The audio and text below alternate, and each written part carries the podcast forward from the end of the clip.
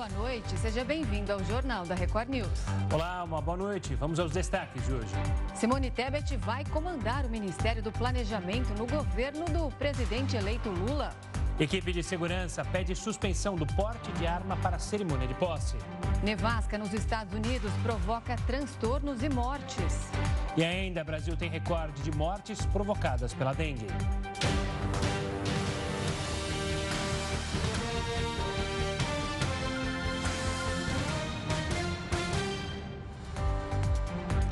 Há cinco dias da posse, o presidente eleito Luiz Inácio Lula da Silva ainda não definiu todos os ministérios do futuro governo. Hoje ficou definido que a senadora Simone Tebet será a ministra do Planejamento. É a primeira vez em 28 anos que um candidato eleito ao Palácio do Planalto não tem a equipe concluída a menos de uma semana de receber a faixa presidencial. Desde as eleições que deram vitória para Fernando Henrique Cardoso em 1994, os presidentes eleitos tinham todos os ministros nomeados até pelo menos 23 de dezembro. O novo mandato petista terá 14 ministérios a mais do que a gestão de Jair Bolsonaro. Entre as pastas criadas estão a de Igualdade Social, Desenvolvimento Social e Direitos Humanos. Antes de anunciar os primeiros nomes, Lula prometeu diversidade no governo. Até agora foram indicados 21 ministros. Desse grupo, seis são mulheres. Um dos impasses é a distribuição de cargos para siglas aliadas como o PSD, o MDB e o União Brasil. Outro entrave que contribui para a demora é a negociação de uma pasta para a senadora Simone Tebet, que apoiou Lula no segundo turno. Nesta terça-feira, ela aceitou o comando do Ministério do Planejamento e Orçamento, com a garantia de que a pasta continuará a ter participação no Comitê do Programas de Parceria de Investimentos, mas o acordo não inclui a gestão de bancos públicos, como era desejado pela parlamentar. Inicialmente, Tebet planejava chefiar o Ministério da Educação ou do Desenvolvimento Social, que não aconteceu, já que as pastas foram oferecidas a Camilo Santana e Wellington Dias, ambos filiados ao PT. Simone Tebet chegou a ser cogitada para a pasta de Meio Ambiente, mas recusou a proposta em favor da deputada eleita Marina Silva, que é referência na área. Com a acomodação de Tebet no planejamento e orçamento, o presidente eleito terá que lidar com o desconforto do futuro ministro da Economia, Fernando Haddad, por ter uma visão econômica diferente do ponto de vista da parlamentar, além de precisar resolver como ficará a Secretaria Executiva da Casa Civil, que seria administrada por Miriam Belchior e cuidaria do PPI. A segurança é a maior preocupação para a posse do presidente eleito Lula, marcada para o próximo domingo. A equipe do presidente eleito vai pedir para o Supremo Tribunal Federal suspender o porte de arma no Distrito Federal nos próximos dias. O objetivo, segundo o futuro ministro da Justiça Flávio Dino, é aumentar a segurança para a cerimônia de posse. A equipe de Lula se movimenta para reforçar a segurança, especialmente depois que um homem armado com um arsenal foi preso suspeito de colocar uma bomba em um caminhão perto do aeroporto de Brasília. Nesta terça-feira, o governador do Distrito Federal, Ibanês Rocha, disse que a Secretaria de Segurança Pública negocia com o Exército para acelerar a desmobilização de acampamentos com apoiadores do presidente Jair Bolsonaro instalados em frente ao quartel-general em Brasília. Segundo Ibanês, cerca de 40 barracas já foram retiradas e a expectativa é que até o próximo domingo haja uma redução na quantidade de manifestantes que rejeitam os resultados das eleições há esse cenário que se anuncia de uma desocupação voluntária. E nós acreditamos que tal ocorrerá nos próximos dias, antes, portanto, da posse presidencial. Esse é o cenário com o qual lidamos. Além disso, o governador afirmou que a Polícia Civil vai atuar na posse de forma infiltrada em grupos de manifestantes para evitar novos episódios de violência. Nós estaremos com todo o efetivo da Polícia, Polícia Militar do Distrito Federal de prontidão, pessoal da Polícia Civil também no apoio, infiltrados ali durante todo o movimento. A gente tem aí uma certa preocupação, principalmente por conta desses últimos acontecimentos que tiveram aí o Ministério da Economia deve prorrogar a isenção de PIS e COFINS sobre combustíveis por mais 30 dias. A isenção estava prevista para terminar no final deste ano. Se a medida não for prorrogada, gasolina, diesel e gás de cozinha subirão de preço a partir da posse do presidente eleito. Na equipe de Lula, há quem defenda mantê-la apenas para diesel e gás de cozinha e retirar da gasolina. A isenção anual de PIS e COFINS sobre combustíveis custa aos cofres da União 52 bilhões de reais. Só para diesel e gás de cozinha, o valor é de 17 bilhões de reais. E o Rei Pelé segue internado e o hospital onde ele está ainda não divulgou um boletim médico com atualizações. O repórter Marcos Guimarães traz as últimas informações. Boa noite, Marcos. E Gustavo, Renata, boa noite para vocês e para todos que nos acompanham aqui pelo JR News. O hospital ainda não divulgou uma nota, um novo boletim médico sobre o estado de saúde do Rei Pelé. O último é de uma semana, portanto não há novas atualizações sobre o estado de saúde dele. No último boletim foi, foi informado que o câncer de Pelé houve uma progressão e já afeta o rim e também o coração. Tanto os fãs como a imprensa ficam de olho nas redes sociais da família. Mas desde ontem eles estão um pouco mais tímidos, não estão fazendo novas postagens. A única é da Kelly, ela repostou uma foto ao lado do pai, uma foto antiga. Ela diz que o tempo voa, mas os momentos felizes são eternos. E ontem o Santos divulgou que a partir do ano que vem fará uma homenagem ao Pelé. No escudo do time, ao lado ali das duas estrelas, ficará uma coroa em homenagem ao rei do futebol. Portanto, este novo escudo passará a ser utilizado a partir do ano que vem. Renata, Gustavo. Tá certo, Marcos. Obrigada pelas suas informações. Bom trabalho para você. E a Caixa Econômica Federal anunciou que o prêmio estimado da Mega da Virada subiu para 500 milhões de reais. O valor previsto anteriormente era de 450 milhões. A cifra para este ano é 32% superior ao prêmio de 2021, até então o maior da loteria no Brasil. Para as apostas para a Mega da Virada podem ser feitas até às 5 horas da tarde deste sábado. Segundo a Caixa, se apenas um ganhador aplicar o prêmio na poupança, o rendimento mensal será de quase 3 milhões e meio de reais. O número de motoristas flagrados dirigindo sob efeito de álcool em 2022 é o maior em 10 anos. Quem tem mais detalhes sobre esse dado é a repórter Fernanda Sanches. Boa noite, Fernanda. Boa noite, Renata, Gustavo, boa noite a todos. O número de pessoas flagradas dirigindo sob efeito de álcool ou que se recusaram a fazer o teste do bafômetro é o maior nos últimos 10 anos aqui no Rio de Janeiro, segundo dados da Operação Lei Seca. Até o último domingo, mais de 33 mil condutores embriagados foram autuados em blitz realizadas no estado. O índice de alcoolemia, que é o álcool presente no sangue, também cresceu.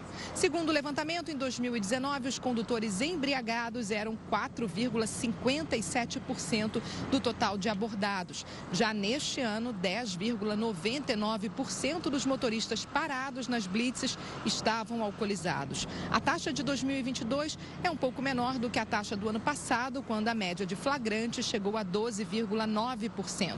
No fim de semana do Natal, 568 motoristas tiveram a habilitação apreendida por dirigirem sob efeito de álcool. O número representou 15,5% do total de condutores abordados. Agora, para o Réveillon, a Lei Seca anunciou que vai intensificar as ações de educação e fiscalização nos pontos de grande concentração de pessoas, como as praias e os centros gastronômicos. A fiscalização terá 150 agentes. Voltamos com vocês. Gustavo, Renata. Obrigada, Fernanda.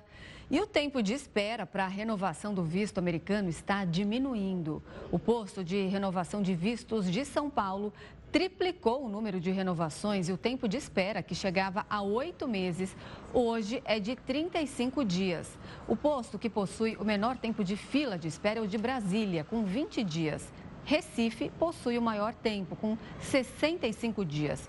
Já em postos como Rio de Janeiro e Porto Alegre, o tempo pode variar de 23 a 56 dias. E essa redução no tempo de espera acontece pelo aumento na contratação de funcionários e também pelas inovações tecnológicas na hora de realizar a renovação do visto. A Ordem dos Advogados do Brasil alerta para um golpe. O alvo são pessoas com ações na justiça. Os golpistas avisam que o processo já foi julgado, mas que é preciso pagar uma taxa para receber o valor.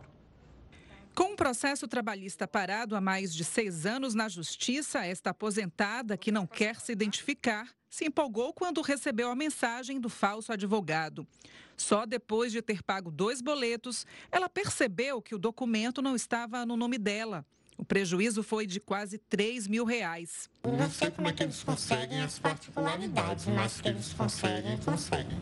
Os golpistas conseguem os dados dos processos em sites jurídicos. Eles falsificam documentos e entram em contato com as vítimas, fingindo ser do escritório que atua na causa. Eu julguei que fosse realmente dado deferimento que eles estavam mantendo contato porque queriam agilizar por conta até do recesso do judiciário. Golpes como esse entram na categoria de crimes virtuais. Aqui na Bahia, a Ordem dos Advogados do Brasil tem alertado sobre este tipo de fraude em que o estelionatário falsifica resultados de sentenças para tirar dinheiro das vítimas e toda a negociação é feita pelas redes sociais. No Brasil, o crime de estelionato na internet tem pena de 4 a 8 anos de prisão. Este advogado alerta que as cobranças de um processo nunca são feitas por meio de boletos. Essas custas processuais, elas são através de um, um documento chamado DAGE, que é Documento de Arrecadação Judicial e Extrajudicial, que é emitido pelo Tribunal de Justiça daquele estado. Outra dica para evitar cair no golpe é ligar para o escritório que cuida do processo antes de fazer qualquer pagamento. Foi um golpe muito bem estruturado. É muito difícil você não cair. E a gente fala agora de Taiwan, que estendeu o período do serviço militar obrigatório. A decisão acontece depois de uma escalada da tensão com a China. Diante da crescente tensão com a China, Taiwan estendeu o serviço militar obrigatório a partir de 2024. O período, que agora é de quatro meses, passará a ser de um ano. A reforma vinha sendo discutida há pelo menos dois anos irá atingir todos os homens nascidos depois de 2005. A justificativa do governo é que o sistema atual é incapaz de lidar com as ameaças cada vez maiores de Pequim, que dispõe de um poderio bélico amplamente superior.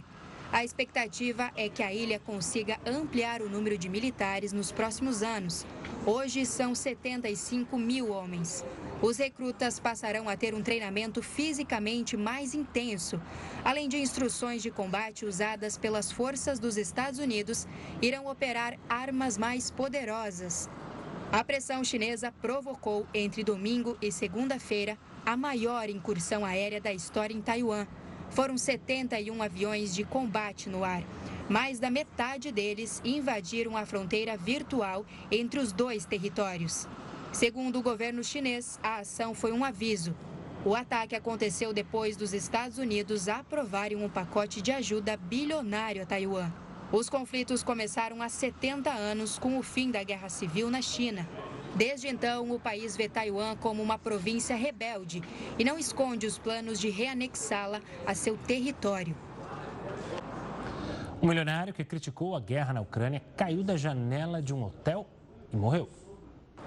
O deputado e empresário Pavel Andov, que criticou a invasão russa na Ucrânia e depois negou ter feito o comentário, morreu depois de cair da janela do terceiro andar de um hotel de luxo na Índia.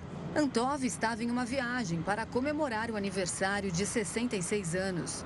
A suspeita é de que ele tenha se matado depois de ficar deprimido com a morte de um amigo que o acompanhava. Segundo autoridades que investigam o caso, o amigo Vladimir Bidenov foi encontrado inconsciente no primeiro andar do hotel na última quinta-feira, cercado por garrafas de vinho vazias. O empresário tinha uma fortuna de 140 milhões de dólares, segundo a Forbes, o que o colocava no topo da lista de legisladores e funcionários públicos mais ricos da Rússia. Desde o início da invasão russa à Ucrânia, no dia 24 de fevereiro, pelo menos oito casos similares já foram registrados. Na maioria deles, os oligarcas tinham algum tipo de desavença com o governo russo. Nevasca nos Estados Unidos segue provocando transtornos e mortes. É o que você confere daqui a pouco, aqui no Jornal da Record News. O Jornal da Record News está de volta e você vai ver que o Ministério da Saúde ampliou o uso da vacina da Pfizer contra a Covid-19 para bebês e crianças entre 6 meses e 4 anos e 11 meses. A nova recomendação foi emitida pela coordenação do Programa Nacional de Imunizações. A aplicação da Pfizer Baby deve ser feita de forma gradual, priorizando crianças com comorbidades, seguindo a seguinte ordem Primeiro, crianças de seis meses a menores de um ano. Depois, crianças de um a dois anos. Seguidas de crianças com três anos e crianças com quatro anos de idade. A pasta mudou a recomendação do intervalo de aplicação das três doses do imunizante.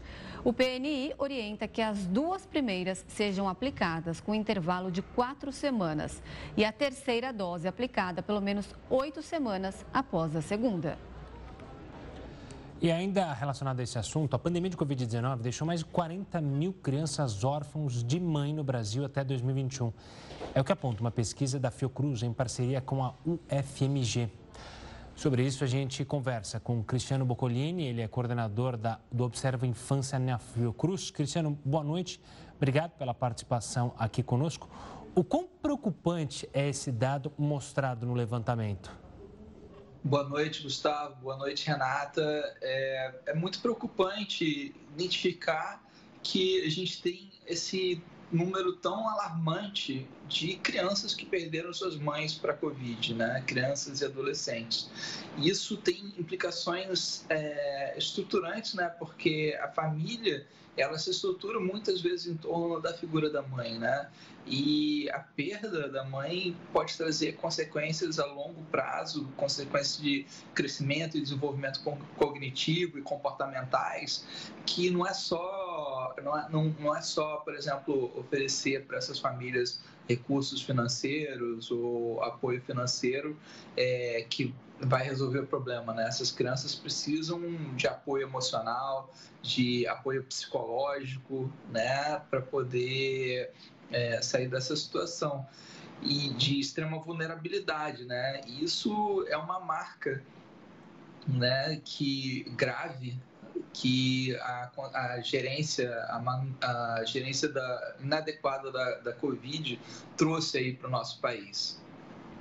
Agora, esses dados demonstram a urgente necessidade de que alguma coisa precisa ser feita para acolher essas crianças órfãs.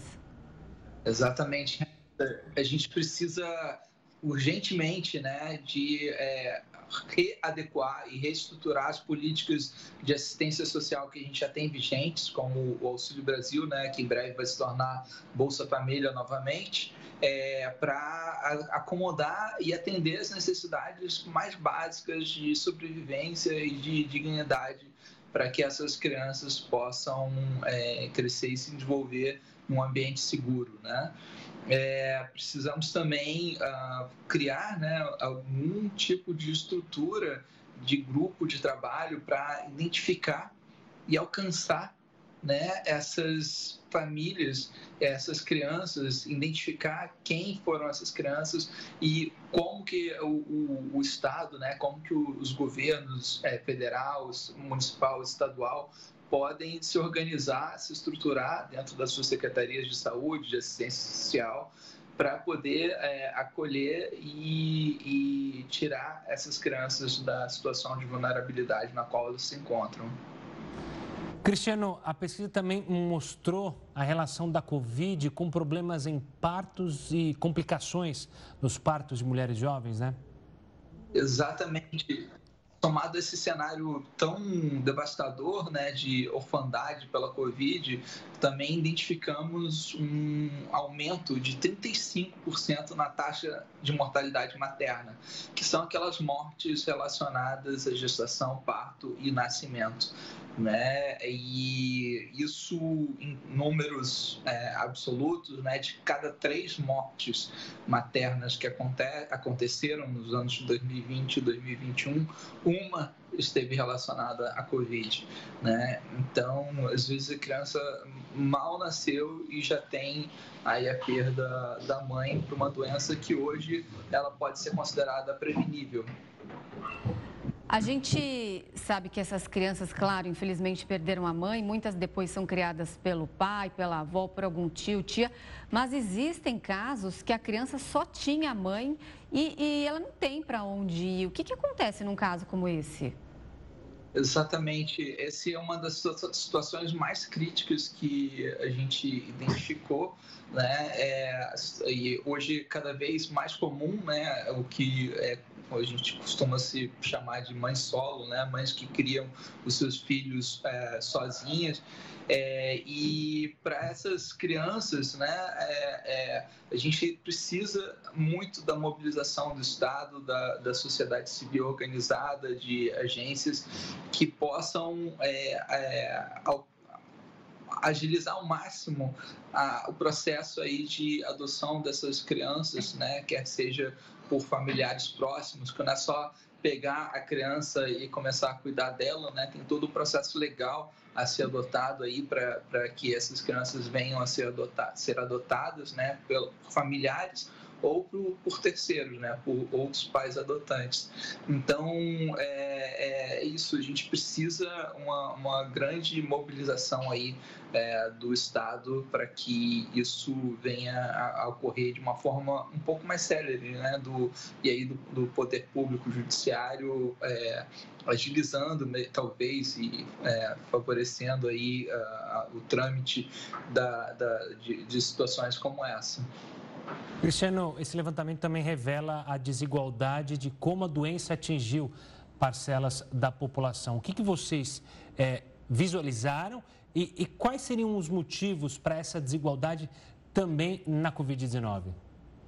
Exatamente. A pesquisa ela fez um grande balanço, né? A orfandade por Covid é um, do, um, dos achados dessa pesquisa, mas também avaliamos de uma forma geral, né? A mortalidade por Covid ela aconteceu nas populações com menor nível de escolaridade, né? Proporcionalmente, mais é, pessoas com baixa escolaridade, analfabetos ou com ensino fundamental incompleto morreram por Covid, né? Essa proporcionalmente morreram três vezes mais por Covid do que uh, pessoas com é, nível superior, né, que faleceram por outras causas e por Covid também.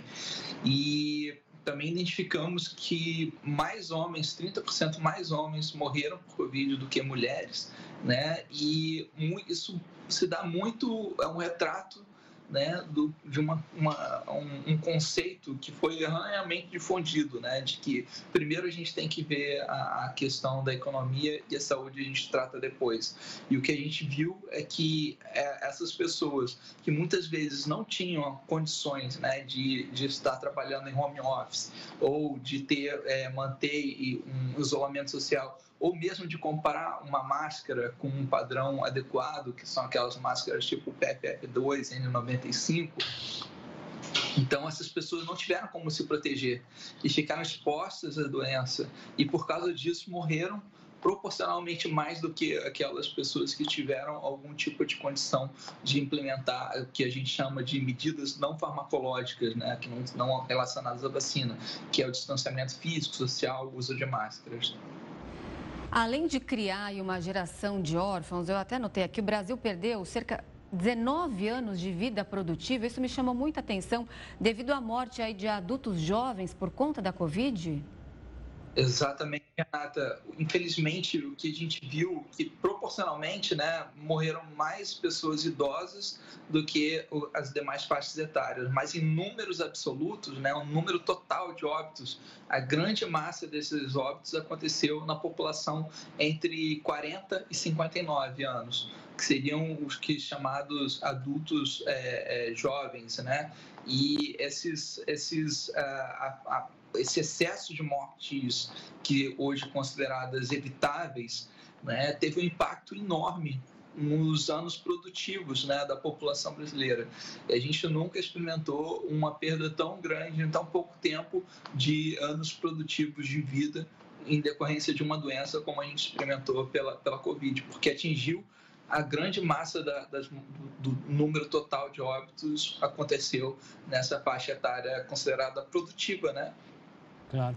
Cristiano, obrigado pela participação aqui conosco no Jornal da Record News. Um forte abraço, um ótimo ano de 2023 para todos nós e que a gente possa recuperar muito do que a gente perdeu nesses anos de Covid. Obrigado, Cristiano.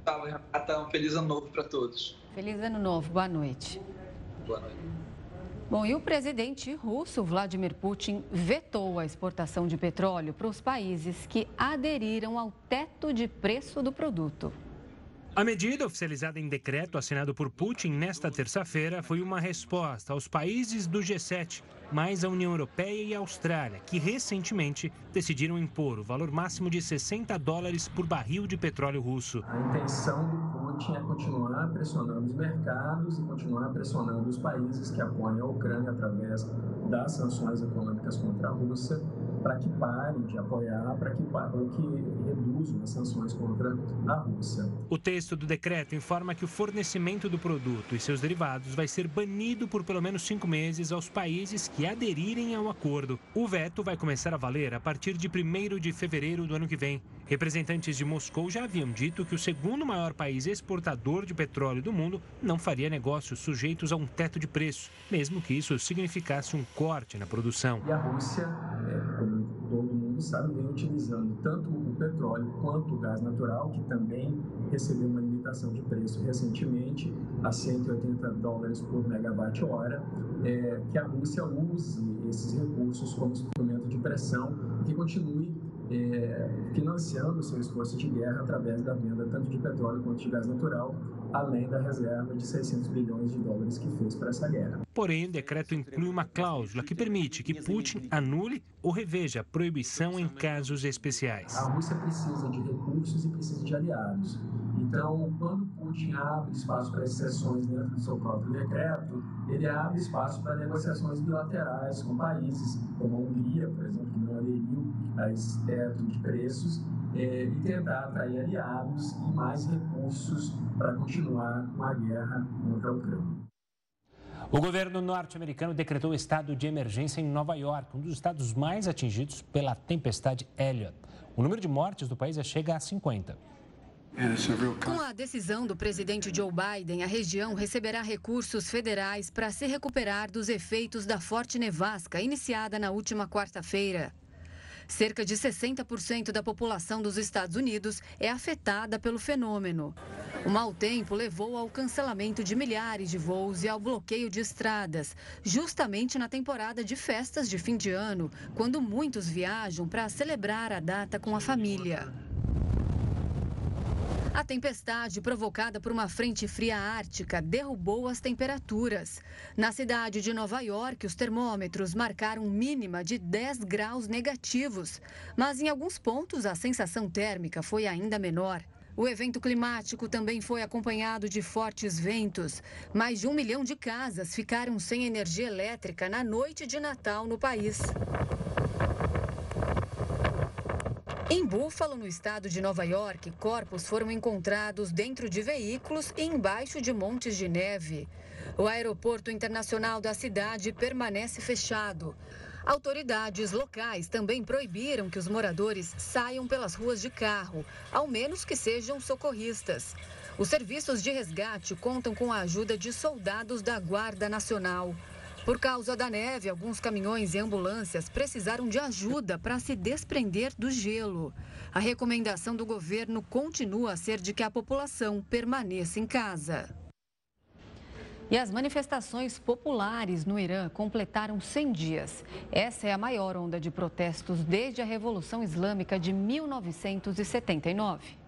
Exatos 100 dias após o seu início, os protestos contra o governo de mais longa duração desde a Revolução Islâmica em 1979 causaram abalo no regime iraniano, mas com um custo alto para o povo. Alguns protestos já haviam atingido o Irã antes, como uma ocasião em 2017 que durou até o início de 2018 e outra vez em novembro de 2019. Porém, as manifestações atuais têm uma característica diferenciada. As mulheres estão assumindo um papel de liderança sob o slogan Mulher, Vida, Liberdade vejo elas sendo um catalisador de unidade do povo iraniano. Não é à toa, por exemplo, que as mulheres iranianas é, foram nomeadas pela revista Time como heroínas do ano, né? Mais de 500 manifestantes, incluindo 69 crianças, foram mortas, de acordo com a agência de notícias de ativistas de direitos humanos. Eu não acredito que as execuções irão frear as manifestações, muito pelo contrário. Eu acho que, eu creio que isso só vai ser mais uma forma de legitimar o clamor da população iraniana por justiça. Algumas celebridades iranianas estão apoiando os protestos de forma incondicional, o que resultou em prisões ou exílio. Como o caso da própria atriz Saraneh Ali É, acho que figuras como ela se posicionando dão ainda mais coragem e legitimidade ao pleito da população iraniana e colocam ainda mais visibilidade à questão. O que também distingue os protestos atuais dos anteriores é o uso cada vez mais frequente de coquetéis Molotov por parte dos manifestantes. Apesar das mortes e prisões, os manifestantes prometem não parar. O Brasil atinge marca recorde de mortes causadas pela dengue. É o assunto do nosso próximo bloco aqui no Jornal da Record News. Procurador-Geral da República Augusto Aras enviou ao Supremo Tribunal Federal uma ação de inconstitucionalidade contra um trecho do decreto de indulto de Natal assinado pelo presidente Jair Bolsonaro. O alvo da ação é o trecho que perdoa as penas e extingue as condenações dos policiais pelo caso conhecido como Massacre do Carandiru. A Aras pediu que o STF suspenda imediatamente esse trecho do decreto para evitar a anulação das dezenas de condenações do caso. Para o procurador, o indulto violou a Constituição, porque ela não permite esse tipo de recurso para crimes hediondos. O governo justificou a medida dizendo que os crimes foram cometidos quando ainda não eram classificados dessa forma. E o novo FGTS consignado pode beneficiar até 10 milhões e 900 mil famílias em 2023. O trabalhador poderá usar os depósitos futuros no FGTS para compra de casas do programa Casa Verde Amarela a partir do próximo ano. A expectativa é que o FGTS consignado comece a vigorar como modalidade de financiamento imobiliário no fim de abril. A medida vai contemplar o trabalhador com renda familiar mensal de até R$ 2.400. Cada beneficiário poderá financiar apenas um imóvel em seu nome. A decisão de aderir ou não à modalidade caberá ao trabalhador, pois ela não é obrigatória. E o Brasil bateu recorde em número de mortes por dengue em 2022. Com 987 óbitos já confirmados pela doença, o país superou a marca anterior de 986 mortes, registradas em 2015. Desde a década de 1980, quando a dengue ressurgiu no país, não foram registradas tantas mortes em um único ano. Como o levantamento considerou os casos registrados até o último dia 17 e ainda há 100 óbitos em investigação, o Brasil pode fechar o ano de 2022 com mais de mil mortes confirmadas pela doença. E ainda sobre esse assunto, a gente conversa agora com Antônio Bandeira, ele é consultor da Sociedade Brasileira de Infectologia. Boa noite, doutor, bem-vindo ao Jornal da Record News. 2022 registrou um número quatro vezes maior de mortes é, por causa da dengue em relação ao ano passado. A que se deve esse número preocupante, né? É, boa noite, Gustavo. Boa noite, Renata. É, esse número é bastante preocupante, até porque não tínhamos observado um número tão expressivo de casos de dengue desde 2015, onde tivemos, na verdade, uma tripla é, pandemia naquele momento com zika, chikungunya e dengue. E nesse momento a gente tem essa situação que indica e aponta para mais de mil óbitos. Isso aí tem sido é, colocado, na verdade, o que a gente tem observado é, são três situações, eu diria, que se compõem. A primeira é as questões ambientais, essa questão muito forte de chuvas, chuvas intensas e seguidas de ondas de calor também muito intensas, tem sido muito propício para a proliferação do mosquito transmissor, que é o Aedes aegypti, que na verdade carreia o vírus e que, que, secundariamente vai, vai infectar as pessoas. Então, essa expansão é, por conta dessas questões ambientais, criou um corredor muito intenso que vai da região centro-oeste, que é uma das regiões, inclusive, das mais afetadas no Brasil, passando pela porção oeste da região sudeste, descendo para a região sul.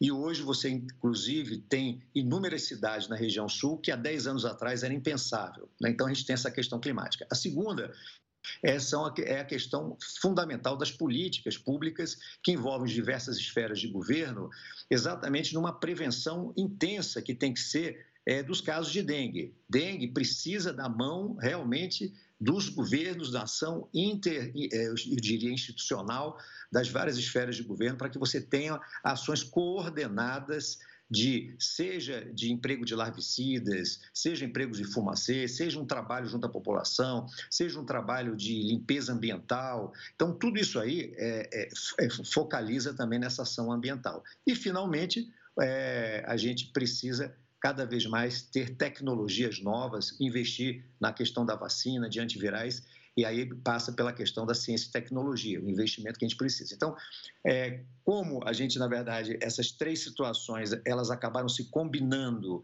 não é? é de uma forma, eu diria assim, negativa, a forma, o ambiente foi é, propício para o EDS, as políticas governamentais muito pouco articuladas nesses últimos anos e há também a deficiência no investimento mais importante, mais contínuo na ciência e tecnologia, nós chegamos a essa situação. Na verdade, isso é uma, é, vamos chamar assim, consequência de causas que vão se somando, né? não é uma causa só.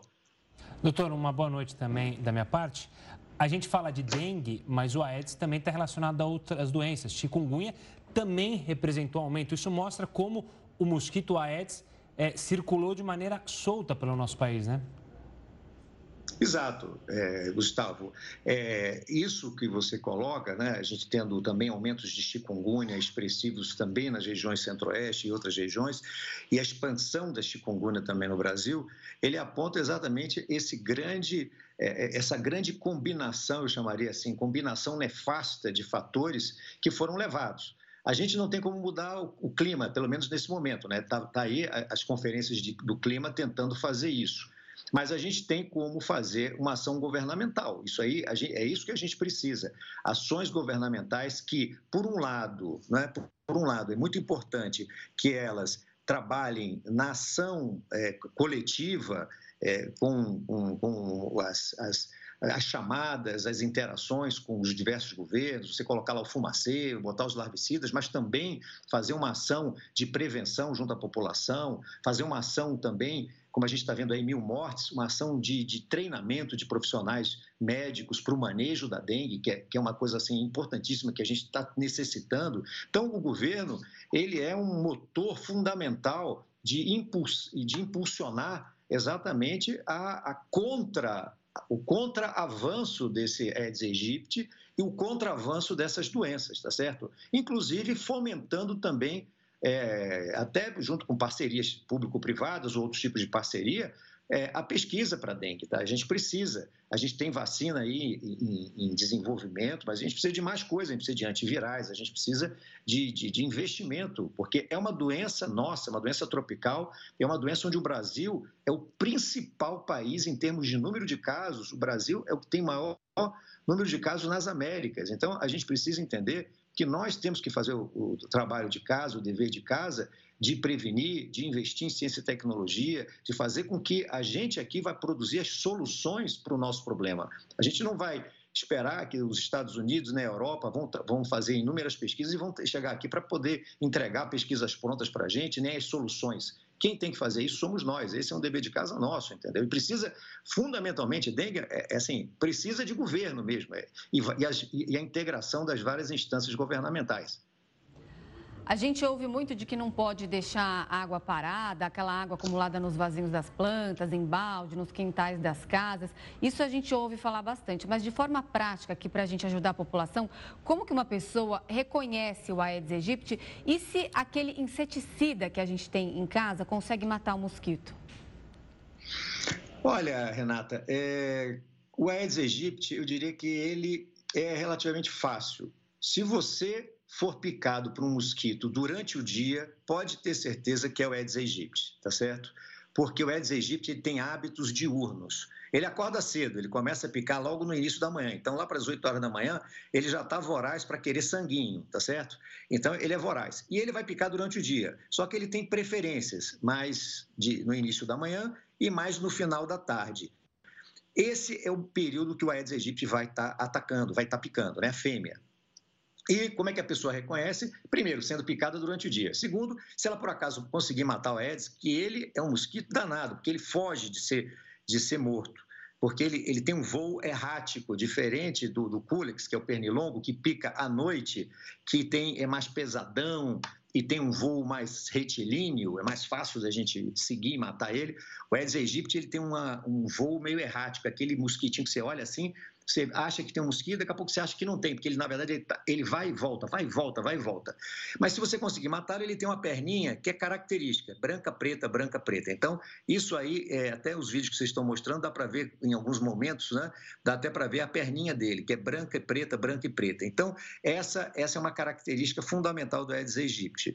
E você pode matá-lo, tem os, os, os, alguns, a maior parte de, dessas substâncias que a gente utiliza para matar insetos acaba matando também o Aedes aegypti. A questão é que ele pode se reproduzir muito facilmente é, nas casas, em, por exemplo, em cisternas, se elas não estiverem bem vedadas, é, em, em, pequenas coleções. Às vezes a gente fica pensando, né?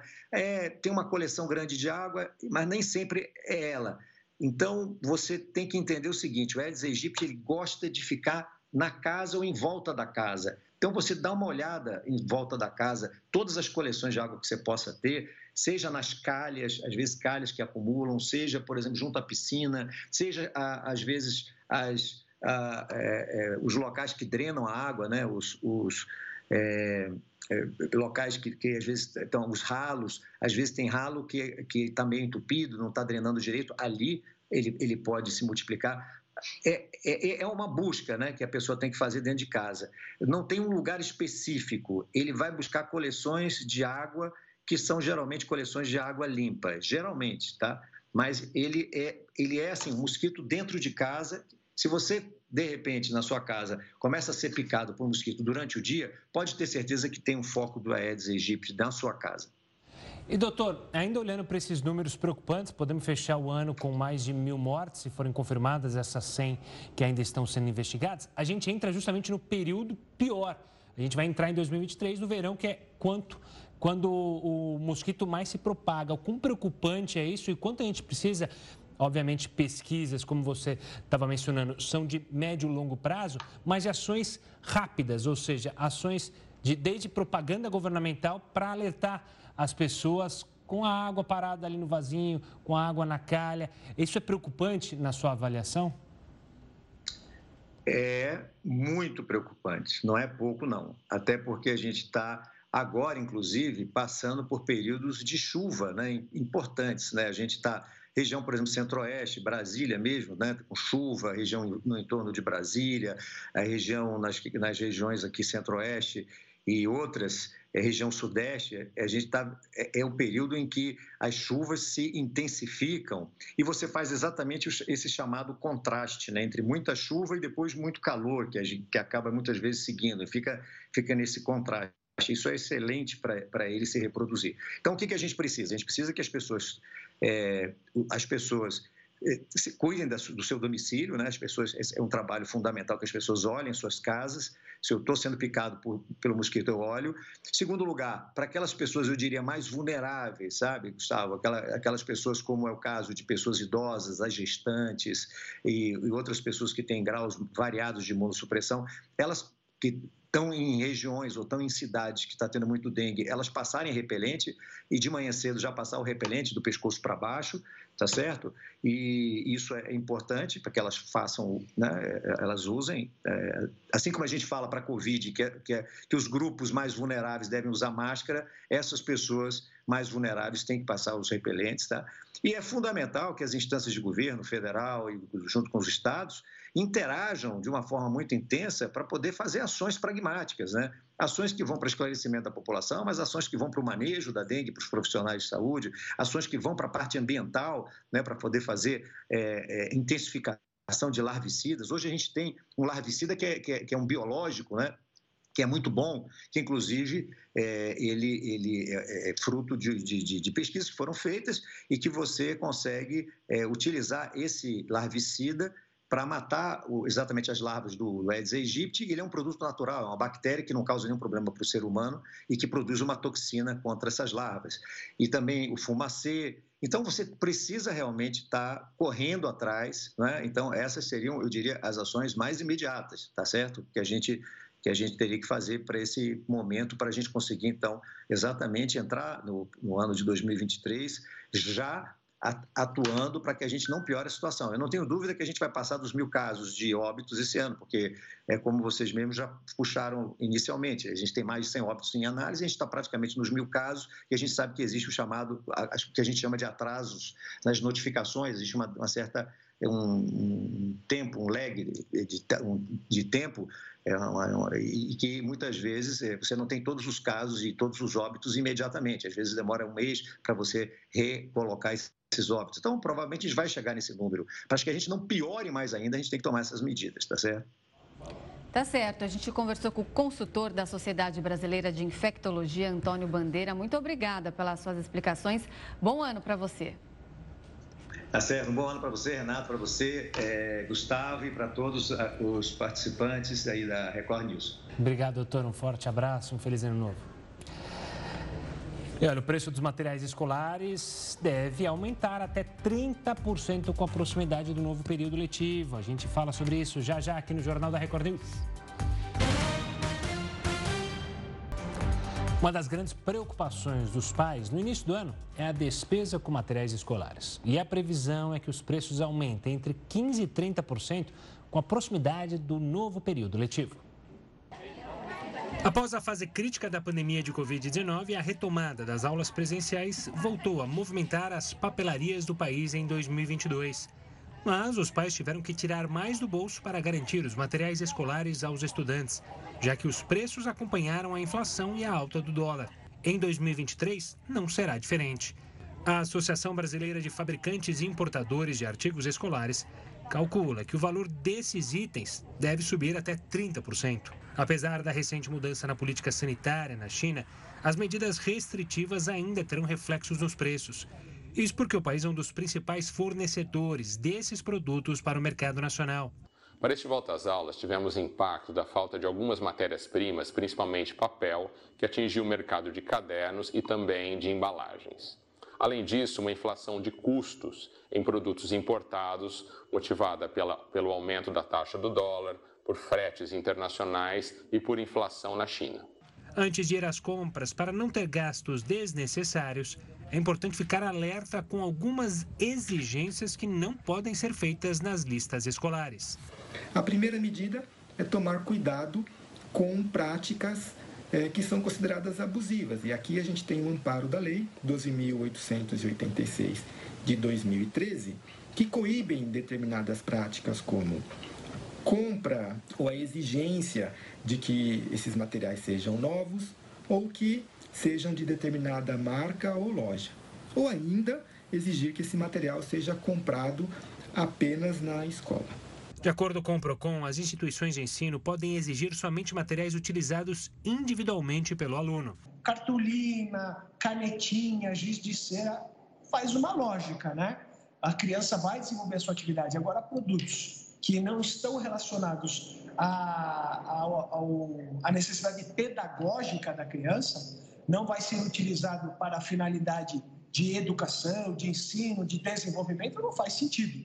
Flanela, a flanela é para limpeza, pano de chão, rodo, né? não faz muito sentido. Isso tem um caráter muito mais de utilização da escola, como eu disse, já está aí dentro da mensalidade. Se o consumidor perceber preços abusivos nas papelarias ou listas de materiais com itens atípicos, a orientação é entrar em contato com o PROCON. A previsão de alta da taxa de matrícula e das mensalidades no próximo ano torna ainda mais difícil equilibrar as contas. Uma das saídas para economizar, que serve para qualquer tipo de produto, é a velha pesquisa de mercado antes de ir às papelarias.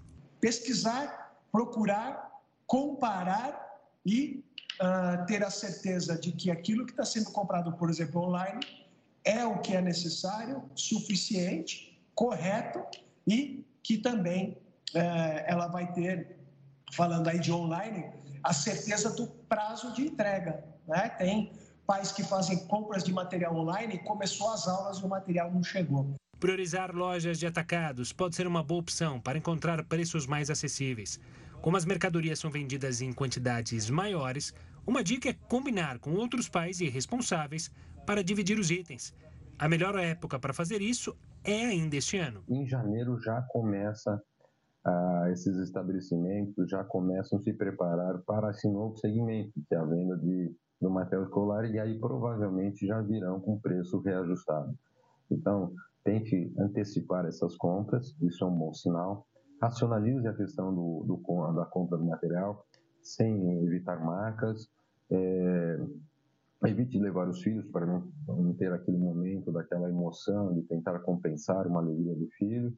Outra estratégia para poupar é reutilizar alguns dos materiais. Além de tesouras, réguas e mochilas, é possível aproveitar livros usados pela turma mais avançada, que estejam em boas condições.